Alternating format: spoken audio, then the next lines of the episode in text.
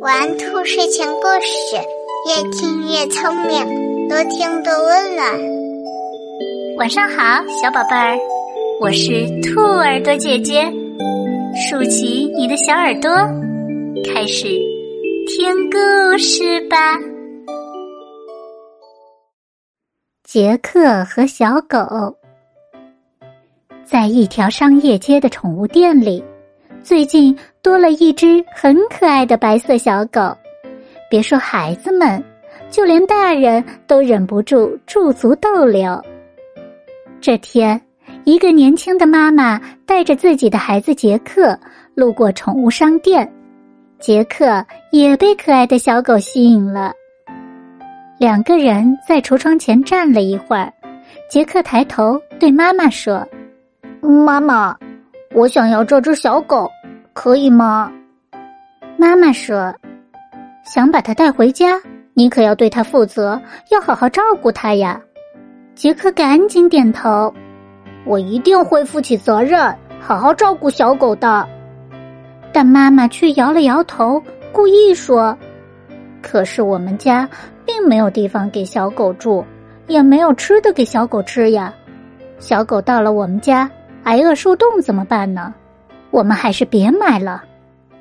卖小狗的店员听了，以为杰克一定会哭闹央求妈妈，但没想到杰克想了想，认真的说：“那那我把我的小毛毯给小狗，这样它就可以睡在毛毯上了。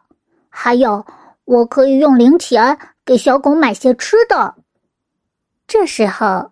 杰克的妈妈才点了点头，说：“你要记得，是你要把它带回家的，你要对它负责任，不能过几天就不理小狗了。”“嗯，好的。”孩子用力的点了点头。宠物店的员工不仅热情的接待了母子俩，还将一些照顾宠物的小秘密传授给了他们。杰克听得很认真，不时的点点头。